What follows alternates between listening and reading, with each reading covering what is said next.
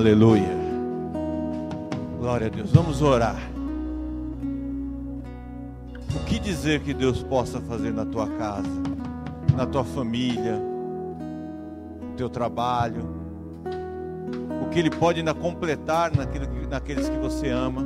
Feche os teus olhos agora e comece a clamar. O Espírito Santo de Deus está aqui.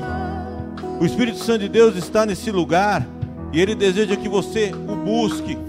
Senhor, nós estamos na Tua presença, Pai, e nós te clamamos, Senhor, faz o Teu melhor sobre a nossa casa. Senhor, abençoa aqueles que nós amamos. Abençoa, Senhor Deus, cada um que faz parte do nosso convívio.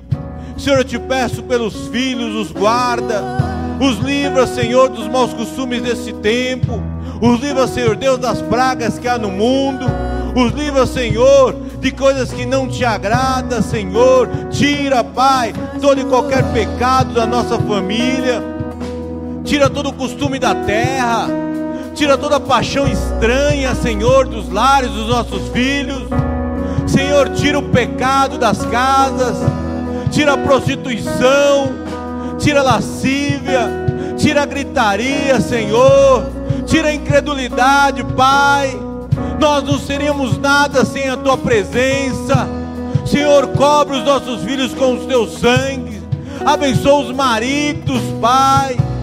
Oh, Senhor, traz tranquilidade, traz esperança, Senhor. Tira o medo. Oh, Pai, abençoa as esposas, fortalece os casamentos. Nós repreendemos toda e qualquer iniciativa de divórcio, nós repreendemos toda e qualquer iniciativa de brigas, de violência. Senhor, em nome de Jesus, abre a porta de emprego àquele que está desempregado. Faz um milagre financeiro àquele que necessita. Leva suprimento à mesa daquele que clama, Senhor. Traz a cura àquele que está enfermo, Pai. Nós te pedimos, Senhor, pelo João de ressurreição, Senhor Deus, que tu complete a obra na vida do teu servo. Guarda as nossas famílias, multiplica as vidas nessa igreja. Oh, traz um mover de salvação e de restauração. Completa a obra, traz a cura completa, Senhor. Nós profetizamos que as nossas famílias serão benditas, Pai que os nossos lares serão transformados, que a tua imagem e semelhança para a parte de cada um que está aqui, Senhor. Abençoa, Pai, em nome de Jesus. Amém. Glória a Deus. Glória a Deus, pode sentar. Glória a Deus. Hoje nós vamos estar ministrando sobre entregando as lutas ao Senhor. Se você tem uma luta, hoje é dia de você entregar a pessoa certa, que é o Senhor. Abra a tua Bíblia no livro de Juízes. Como deu ver, eu não sou o pastor Rafael, sou um pouquinho mais gordinho. Eu sou o pastor Aloísio e hoje estarei ministrando. O pastor Rafael está na igreja, está tá por aqui.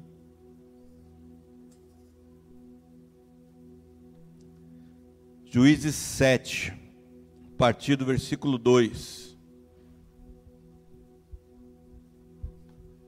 Diz assim a palavra do Senhor: E disse o Senhor a Gideão: Muito é o povo que está contigo, para eu dar os medianitas em sua mão, a fim de que Israel não se glorifique contra mim, dizendo: A minha mão me livrou. Agora, pois, apregou aos ouvidos do povo, dizendo: Quem for covarde e medroso, que volte e vá-se apressadamente das montanhas de Gileade.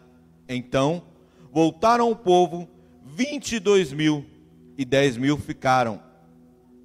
E disse o Senhor a Gideão: Ainda há muito povo, fazei-os descer as águas, e ali o provai, e será aqueles que eu te disser, esse irá contigo, e esse irá contigo. Porém, todo aquele que eu der, perdão, porém, todo aquele que eu te disser, esse não irá contigo, esse não irá. e fez descer o povo às águas.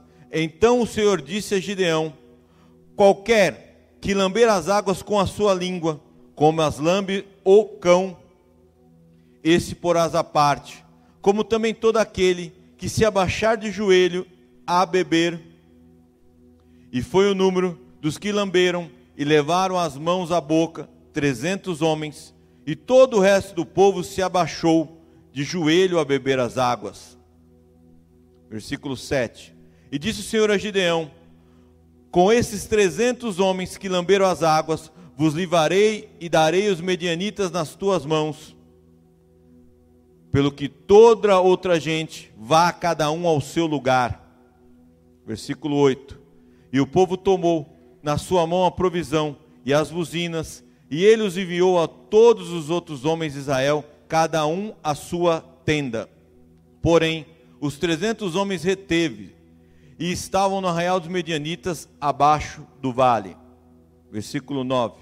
E sucedeu que na mesma noite o Senhor lhe disse: Levanta-te e desce ao arraial, porque tenho dado na tua mão. Agora, versículo 16. Versículo 16. Então repartiu os homens em três esquadrões e lhe deu cada um em suas mãos buzinas, cântaros vazios, como tochas neles acesas. Versículo 18. Tocando eu e todos os que estavam comigo estiveram a buzina, então também vos tocarei a buzina ao redor de todo arraial e direis: pelo Senhor e Gideão. Só até aqui. Glória a Deus. Senhor, nós consagramos essa palavra a Ti, Pai. E reconhecemos que a guerra é Tua. Reconhecemos, Senhor, que nós entregaremos as nossas lutas somente a Ti. E Pai, nós te pedimos em nome de Jesus que Tu venhas essa manhã e nos ministre nos oriente, nos capacite, Senhor, e que a tua palavra seja hoje, Pai, eficaz em nossas vidas. E repreendemos, Senhor, tudo aquilo que é contrário à palavra, em nome de Jesus. Amém. Glória a Deus. Então nós vemos aqui que Deus deu a Gideão um momento dele como nação, junto com aqueles que ele tinham recrutado, de estar enfrentando os medianitas. Só que a palavra de Deus diz que o número dos medianitas era muito maior do que o número de, do exército de Gideão. Era como se fosse gafanhoto, de tão grande, não dava nem para contar o número de medianitas que tinha. E de repente Gideão recrutou 32 mil homens. E 32 mil homens são pessoas, em um grande número elevado de pessoas, né? É uma grande multidão. E Deus vira para Gideão e fala assim: Ó, Gideão, 32 mil está muito. 32 mil, na lógica humana, era um número considerável grande. Imagina se nós estivéssemos numa igreja de 32 mil pessoas. Que bênção. Imagine se você fosse dono de uma empresa de 32 mil funcionários. E Gideão estava de frente de um exército de 32 mil pessoas. E Deus falou: não há necessidade de tantas pessoas. De repente Deus vetou aquele número. E Deus falou para eles: Olha, se vocês fossem com 32 mil, eu daria vitória para vocês do mesmo jeito, só que vocês voltariam se glorificando da vitória. E falariam: ó, a vitória veio devido às nossas mãos. E não era isso que Deus queria. Porque quem daria a vitória não seria 32 mil guerreiros seria o Senhor. E nas nossas vidas não importa os nossos números, não importa as estatísticas, não importa a, o cenário atual, o que importa que quem vai conduzir e quem vai concluir a vitória em nossas vidas é o Senhor. Deus não está procurando homens com méritos. Deus não, tava, Deus não precisava de um exército humano forte. Deus não precisava de homens bombados. Deus não precisava de guerreiros. Deus precisava de homens obedientes. E quando Deus falou para Gideão, 32 mil é muito, Gideão não questionou, mudou o número. Questionou quem for covarde, quem for tímido, volta. E quando Deus também só deixou 300, Gideão não questionou. E que é um tempo de nós não questionarmos Deus, mas simplesmente em obediência vivermos o milagre, em obediência nos posicionarmos. E há um grande perigo quando nós acreditamos na nossa capacitação. Havia um grande perigo que eles estavam prontos a ocorrer ali, que era eles acharem com a força do braço deles, eles venceriam a luta. E Deus exortou: não é vocês, mas sim eu. E há um grande perigo quando nós achamos que nós somos os capacitados, que nós somos o bambambam, bam, bam, que nós podemos fazer as coisas, que nós podemos realizar, conquistar, que com a força do meu braço eu realizo que eu sou o máximo. Satanás também se achou o máximo. Nós não somos ninguém. Nós somos aqueles que dependemos exclusivamente do Senhor. Você depende de Deus. Querido, a vitória de Gideão foi magnífica. E Deus me revelou que a vitória de Gideão foi para aquela época e para uma nação. Só que muito maior foi a vitória de Jesus Cristo, porque a vitória de Jesus Cristo não foi para um povo específico, não foi só para uma nação, não foi só para um dia, não foi só por uma época. A vitória de Jesus Cristo foi para o mundo inteiro eternamente. E Deus me falou que muitas vezes nós procuramos, nós procuramos resposta para hoje. Ah, Senhor, eu preciso de uma resposta hoje. Eu preciso de uma resposta amanhã às oito da manhã, no primeiro horário, primeiro horário útil do dia. E não há nada errado em clamar ao Senhor e pedir uma resposta para hoje, se você tem essa necessidade. Não há nada errado em você buscar uma solução que precisa ser respondida urgentemente. Mas Deus te diz hoje que a resposta que Ele tem para você não é para hoje só, Ele tem uma resposta para você, uma vitória eterna. Ele não tem uma resposta como um band-aid só para curar aquele momento, mas ele tem uma resposta eterna. A vitória que Deus tem para você é eterna, é para você, para os teus filhos, para os teus netos, para todas as gerações futuras. Se você for obediente como Gideão foi, não questionou, a vitória do Senhor sobre a tua vida será eterna e vai acompanhar o povo que você ama, a tua família em nome de Jesus. E os teus descendentes. Queridos, 22 mil voltaram com medo. Deus mandou Gideão questionar: quem tem medo? Quem se sente capacitado, covarde? Volte para suas casas. De 32 mil, 22 voltou. 22 estavam ali por empolgação. 22 estavam, mil estavam ali por é, não desapontar Gideão, que era um juiz. Estava ali de oba-oba. 22 mil que estavam com medo voltaram. O número é grande, mais do que a metade.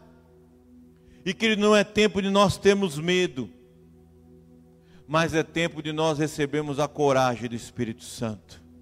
Se você entrou aqui acuado, com medo de algo, Deus te diz hoje: não é tempo de você ter medo, mas você ir adiante. E ali, Deus deu uma segunda orientação Vamos colocar esses homens para beber água. E a forma que eles se posicionarem diante da fonte de água vai ser o processo seletivo para ver quem continua com você, Gideão. Alguns homens eles beberam água de forma correta, se ajoelharam e pegaram a água com a mão e beberam a água. Outros homens eles caíram no chão como se fosse cão, Deus já sabia que eles iam ter aquele comportamento, como cão, e colocaram a sua língua na água. E que de repente, eu me questionei na. Essa palavra Deus me deu antes do pastor Rafael falar que eu iria ministrar. Eu até falei para Juliano, Deus me deu uma palavra de o homem bebendo como cão. E aí eu fui procurar em, e veio juízes. Eu até achei que alguma coisa ia acontecer, de repente o o diácono Alex não iria vir na quinta. Eu falei, será que ele não vai vir na quinta? Que Deus está me dando uma palavra aqui do nada. E aí, eu perguntei para Deus, mas por que beber como um cão? E o Espírito Santo de Deus me ministrou que agir como um cão é agir de forma irracional. Porque o homem é racional, o homem é um ser que tem inteligência, mas o animal não tem. O animal é um ser irracional. E muitas vezes nós agimos diante do Senhor de forma irracional. Agimos diante do Senhor, não é, lembramos que Ele já nos abençoou no passado, não lembramos que Ele é capaz de nos abençoar hoje, e ficamos diante de lutas sem ter um posicionamento correto. Agimos de uma forma que o Senhor não espera, de uma forma irracional, de uma forma é, conforme Deus não quer de nós. Deus sabe que nós temos um tempo na igreja, que nós temos uma experiência, de repente você se converteu há muito tempo, e Deus espera de você um posicionamento diferente. E aqueles homens, eles, muitos deles agiram de forma irracional como cão. Eu até imaginei, se uma pessoa está no deserto, está no meio de uma guerra, está que nem aquele seriado Largados e Pelados. Eles vivem no meio do mato. De repente eles estão com sede. Se eles encontrarem uma fonte de água, eles correm de forma desesperada e vão beber aquela água. E às vezes até podem, por estar cansado, se cair no chão é, e beber a água como um cão, por meio ao desespero. E muitas vezes o desespero nos leva a agirmos de forma irracional. E nós precisamos entendermos sempre que Deus é aquele que nos abençoa. Deus é aquele que vai trazer a fonte de água que vai nos saciar. E os que ficaram os trezentos eram homens que dobraram seus joelhos e pegaram a água com a mão.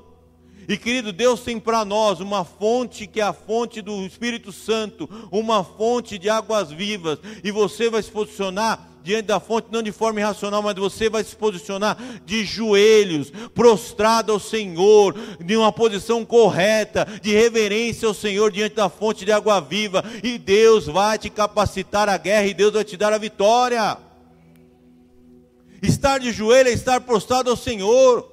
Estar de joelho é estar reverência do Senhor. É uma mão bebendo água e a outra na espada se o inimigo vir.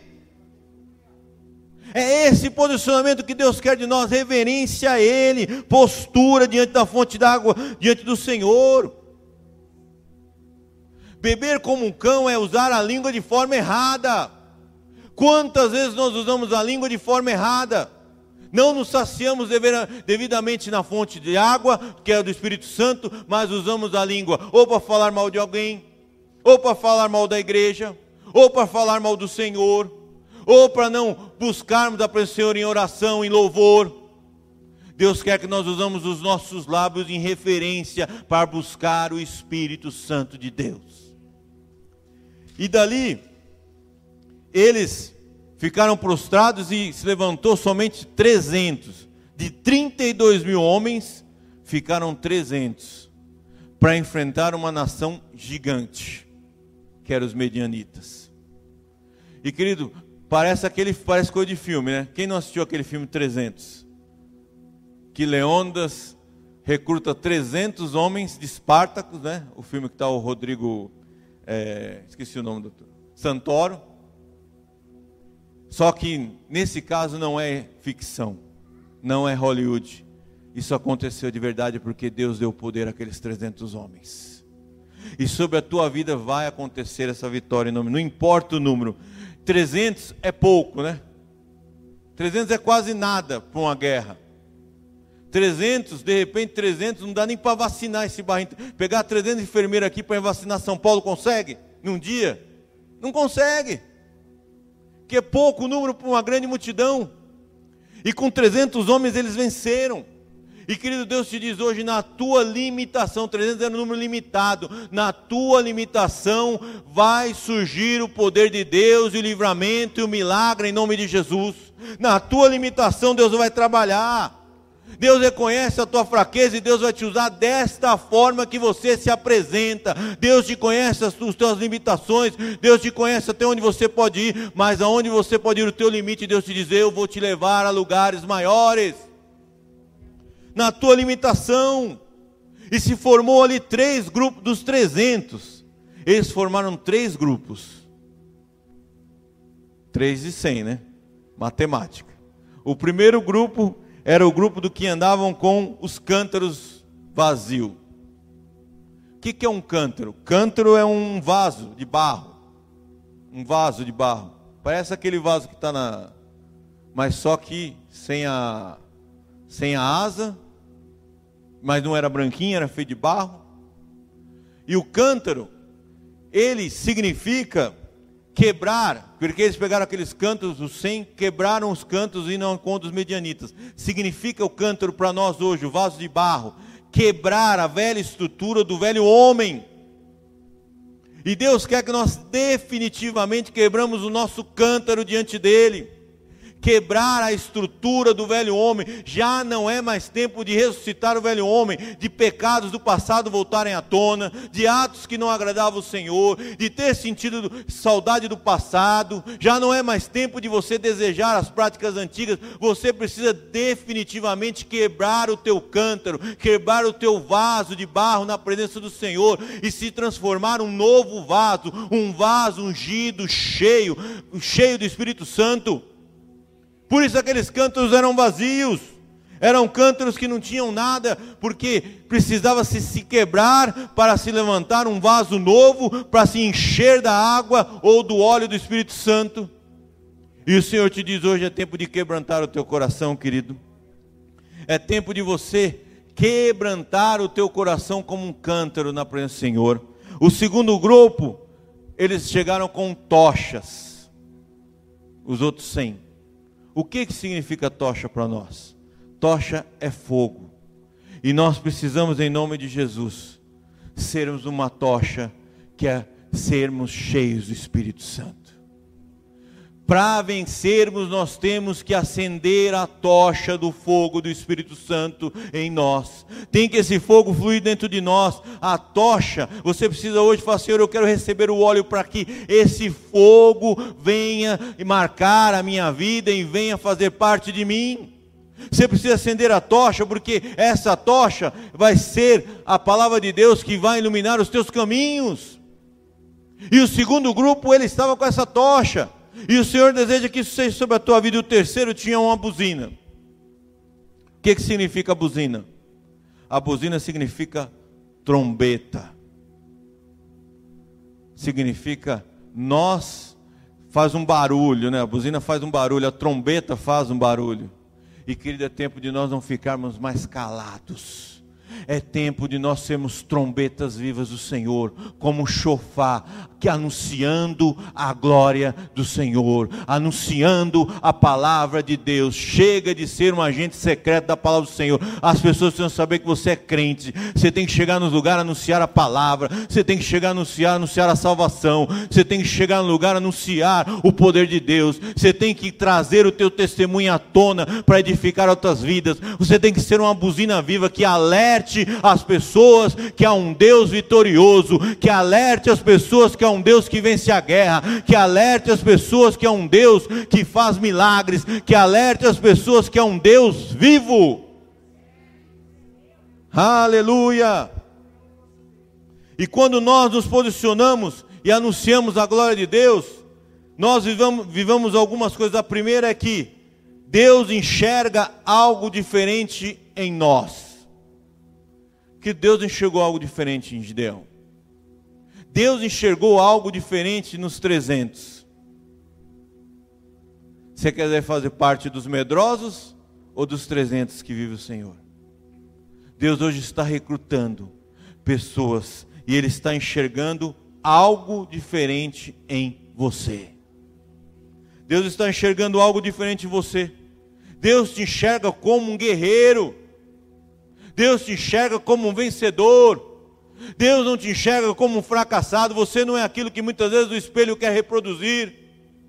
Deus te enxerga como um filho valoroso. Deus te enxerga como uma pessoa diferente. O Espírito Santo de Deus vai produzir em você a glória de Deus. Aquela vitória reproduziu a glória de Deus sobre aqueles homens, e o Senhor vai reproduzir a glória dele sobre a tua vida. Você tem que andar alerta constantemente. Porque não é mais tempo de estarmos distraídos. Muitos daqueles homens não estiveram entre os 300 porque eles foram distraídos na forma de beber água. Você não tem que estar distraído. Você tem que estar na presença do Senhor. Você não pode ser tragado. Querido, você vai silenciar o teu inimigo. Aqueles 300 viveram a vitória você vai silenciar a presença do inimigo sobre a tua vida e família. Ele não vai fazer mais barulho, ele não vai mais te afrontar, ele não vai mais te enfrentar, porque você vai silenciar o inimigo na tua família, na tua casa, no teu bairro. Deus procura homens que interceda, Deus procura homens que guerreiem, Deus procura homens que dobrem os seus joelhos, como aqueles homens na beira da fonte. Deus procura ou, pessoas que orem, que clamem, que busquem a presença do Senhor, porque Ele quer silenciar o inimigo nesta, nessa época, em nome de Jesus. Querido, os seus temores, as suas batalhas internas, elas vão cair porque Deus vai te usar como instrumento. Deus tem uma unção especial para aqueles 300, Deus tinha uma unção especial. Deus tem uma unção especial para você. Sabe qual que é essa unção? O Senhor está derramando sobre a tua vida uma unção de guerreiro, uma unção de intercessor, uma unção daquele que clama, uma unção de ser guerreiro do Senhor, vencer as batalhas. E junto como igreja, nós vamos viver um novo patamar de vencer batalhas em nome de Jesus.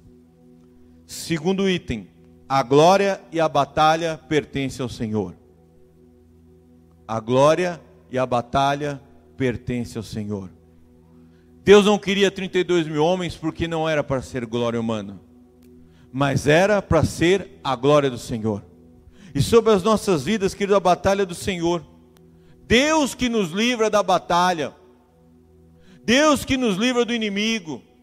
E o Senhor vai te dar essa condição em nome de Jesus. Tome cuidado quando a tua carne, quando o teu ego, quando o teu eu interior quer roubar a glória de Deus. Não dá para subir aqui e ministrar, vai, eu sou o máximo. Eu não sou ninguém. Eu dependo do Senhor. Não dá para você chegar e falar, eu sou o máximo, eu eu canto demais, eu oro demais, eu prego demais, eu sou o supra-sumo. Nós dependemos do Senhor. Nós dependemos do Senhor. O guerreiro, quando pensa que ele vai na força da carne, ele cai.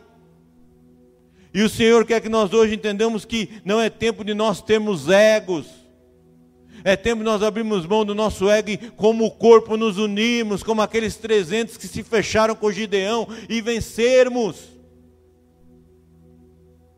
É tempo de nós entendermos que o Espírito Santo ele vai quebrar todo o sentimento da carne, vai expor situações da carne porque ele quer curar. Terceiro item: o Senhor deseja o Senhor deseja que os servos possuem sede. Aqueles 300 tinham sede. Ao beber a água, eles se posicionaram de forma correta, ter sede. E o Senhor quer que você seja sedento da palavra. Que você não se esqueça dela nenhum dia. Que você se alimente. Que você busque. O Senhor vai conceder para aqueles que têm sede nele se você tiver sede, aqueles que não estão acomodados, mas aqueles que têm sede da palavra, Deus procura inconformados com o mundo, pessoas sedentas pela, pela palavra, pessoas que desejam lutar pelo reino, pessoas que desejam guerrear por Ele, pessoas que desejam ser representante dele aqui na terra pessoas que desejam ver o reino expandido, pessoas que tenham sede de ver conversão de vidas, pessoas que tenham sede de ver batismos. O Senhor deseja em nós sede, sede de justiça. Não é justiça feita por uma humana, mas a justiça feita pelo Senhor. O Senhor deseja em nós que a nossa motivação seja somente nele. E quando nós tivermos isso, ele vai nos abençoar. Em Mateus 5, 6, assim. Mateus 5, 6. Bem-aventurado aqueles que têm fome e sede de justiça, pois serão fartos. Você tem sede de justiça, querido? Fome de buscar a presença do Senhor? Você é um bem-aventurado. Em Apocalipse 22, 17 diz assim: Apocalipse 22, 17. E o Espírito e a esposa dizem: Vem. E quem ouve, diga: Vem.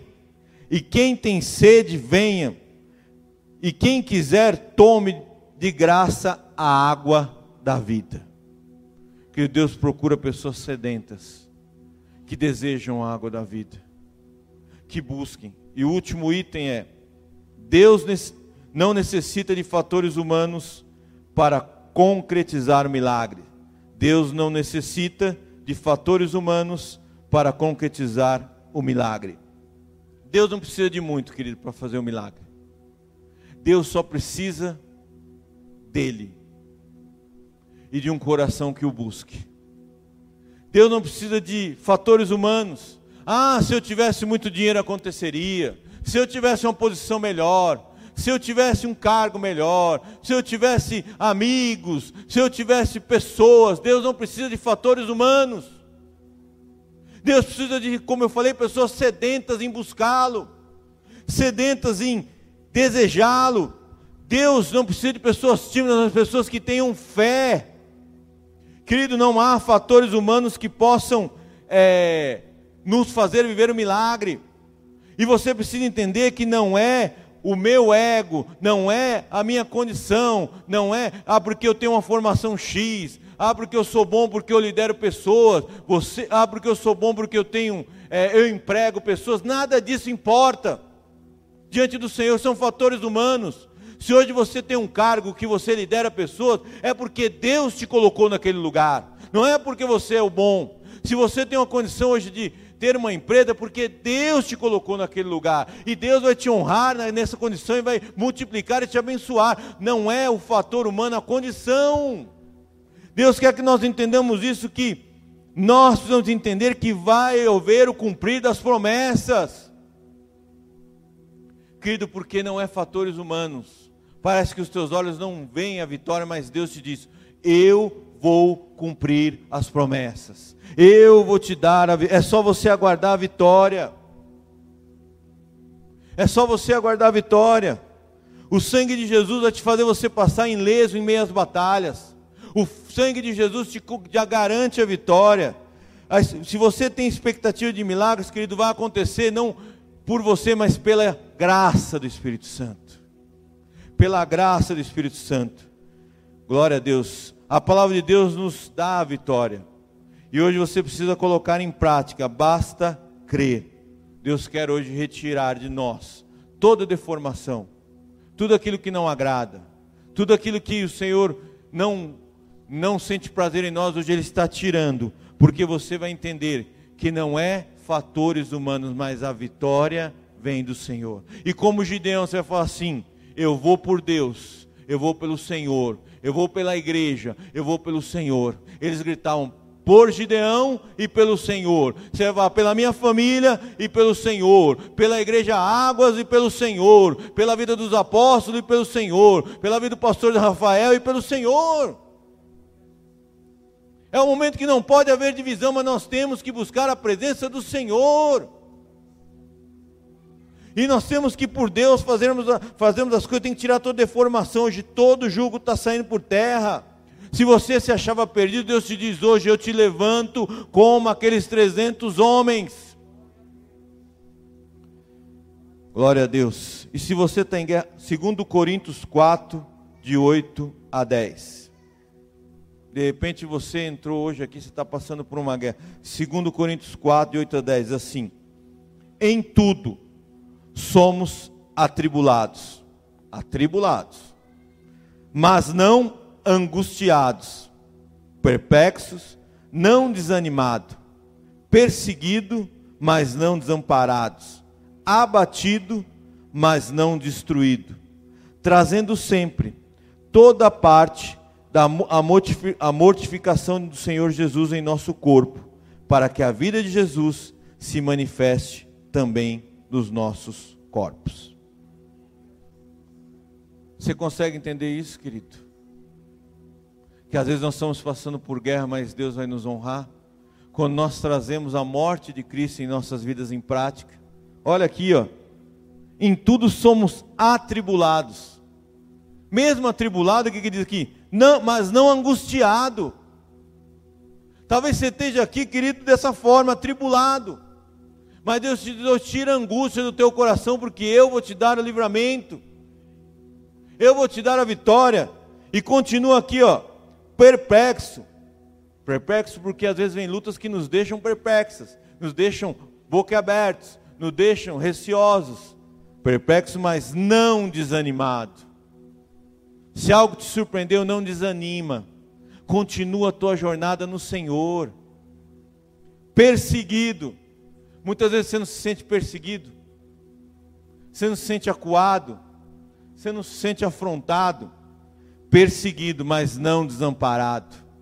Você pode estar sentindo perseguido, mas Deus está contigo. Você não está desamparado nessa, querido. Você nunca está só. Olha ao teu redor que o Espírito Santo está contigo. E você tem uma igreja, você está sentindo só, procure alguém. Entra numa célula, faz um discipulado. Você nunca vai estar desamparado. Está passando por necessidade, pode procurar que aqui você vai ter irmãos. Você nunca vai estar desamparado fora a presença de Deus, abatido, mas não destruído. Quantas vezes a notícia nos abate? Quanto, nós somos seres humanos. Ninguém aqui é super-homem, não. Ninguém aqui tem superpoderes. Nós somos pessoas normais, carne e osso. E às vezes vem algo que nos abate mesmo. Pode abater, querido, mas você não vai ser destruído. Você não vai ser consumido. Você não vai ser levado por essa situação que te abateu. Basta sempre trazer a lembrança da morte de Cristo na cruz do Calvário. E hoje é dia de Santa Ceia, querido. E a ceia é para nós lembrarmos que o nosso Jesus, aquele que venceu a maior das lutas, foi levado à cruz do Calvário, para que eu e você fôssemos alistados no exército dele e fôssemos salvos, fôssemos recuperados, fôssemos alistados a ter o nosso nome na vida eterna, na presença do Senhor. E por isso hoje você vai sempre lembrar da morte de Cristo e entender que não foi em vão, Deus foi levado à cruz Deus foi crucificado, o seu filho, para que nós tivéssemos as nossas esperanças e a nossa batalha vencida por Ele. Glória a Deus. Feche os teus olhos agora. Nós vamos orar. Eu não sei, vamos ficar em pé, em reverência ao Senhor.